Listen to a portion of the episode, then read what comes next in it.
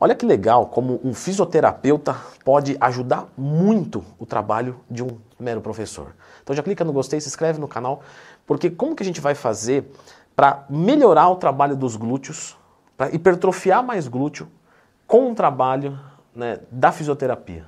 Ótimo, Lê.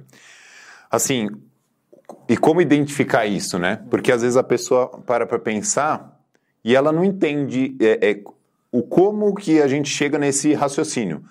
Se ela observa que o quadríceps tem um desenvolvimento muito fácil, a genética é boa, uhum. tem aquele clássico, né? Sim, genética sim, do meu quadríceps sim. é ótima. Às vezes sente dor lombar e às vezes sente dor no joelho, muito provavelmente esteja com uma inibição do glúteo e o glúteo não desenvolve direito. Isso daí eu atendo demais. É, pego muito, né, muito mais mulher no caso, porque Sim. ela quer enfatizar o glúteo e vai tentando, trilhando aquele caminho de qualquer jeito, mas não vai. E aí ela vem me procurando justamente com essa queixa, dor no joelho e dor lombar. Muito provavelmente tem um glúteo é, disfuncional nesse caso. É, eu já, eu já identifiquei muito isso de, de aluno da, da consultoria, inclusive já indiquei alguns alunos aqui para o Rafa, né? E realmente é verdade, Rafa. A gente vê essa, essa isso que você falou, dor no joelho, dor na lombar, quadríceps gigantesco e, e, o glúteo não vai. Não vai. Qual que é a solução? E coloca abdutor. Sim. Tudo que tenha movimento nesse momento não vai responder. Então tem que iniciar um trabalho progressivo mais leve, porque a pessoa espirrou, é lombar. Ela espirrou, é quadríceps. Tudo ela joga sem seu glúteo. Então, assim, precisa jogar um exercício bem isolado e isométrico para ele começar a engatinhar e falar assim: ah, então é aqui que de eu preciso contrair, de glúteo. Tá. Né? Uma eu, abdutora. Uma abdutora isométrica no final do arco, abdutora isométrica no início do arco, né? Aí a partir disso, ativou bem. Ah, nossa, agora eu tô, ó, conectou. Aí você faz o movimento, né? Eu coloco muitos pacientes, e o pessoal pode até testar em casa agora, no vídeo, depois que acabar. Fique em pé em uma perna só, durante um minuto. É impossível ela não sentir o glúteo, porque a alavanca do quadril está aqui. Se ela fica em pé em uma perna só, vai querer fazer isso. Quem sustenta ela aqui é o glúteo. Então o glúteo está nessa, nessa lateralzinha sustentando o quadril firme e a outra perna flutuante.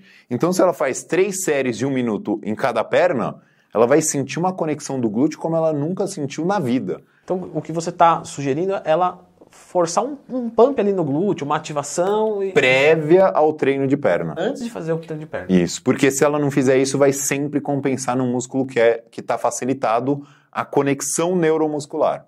Então, isso é muito importante. E, obviamente, favorecer a extensão do quadril.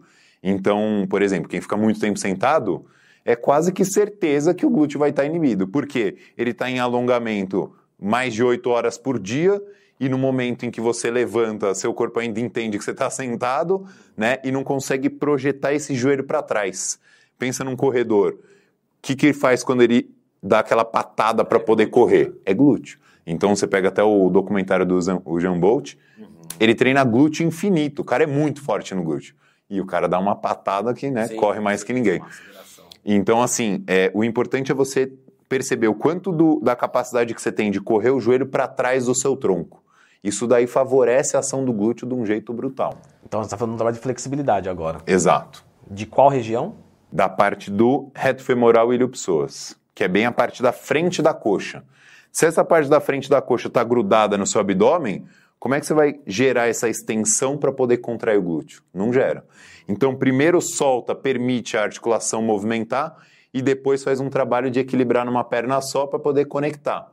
Aí conectou o glúteo, você vai para um agachamento. Mudou, é outro exercício. E a mulher que usa o salto alto? Ela faz justamente, ela muda o centro de gravidade dela e tem uma ativação maior do glúteo, mas aí dói. A lombar. lombar. Perfeito. A gente atende muito isso no consultório.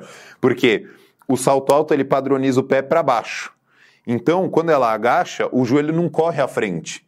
Então, o que, que ela faz? Ela corre o quadril para trás. Já que o joelho não corre para frente, ela corre mais o quadril para trás. Então, ela inclina muito o glúteo desenvolve melhor, só que em contrapartida a lombar fica sobrecarregadaça. Ah, e aí então, qual que é o procedimento? Aí a gente tem que corrigir, claro, tem que manter uma estabilidade de lombar, mas assim, eu já tive paciente que fazia todo o trabalho de core, só que nunca tinham mexido no tornozelo dela. mexeu no tornozelo, três, quatro sessões já não sentia mais nada. Porque vai encurtando.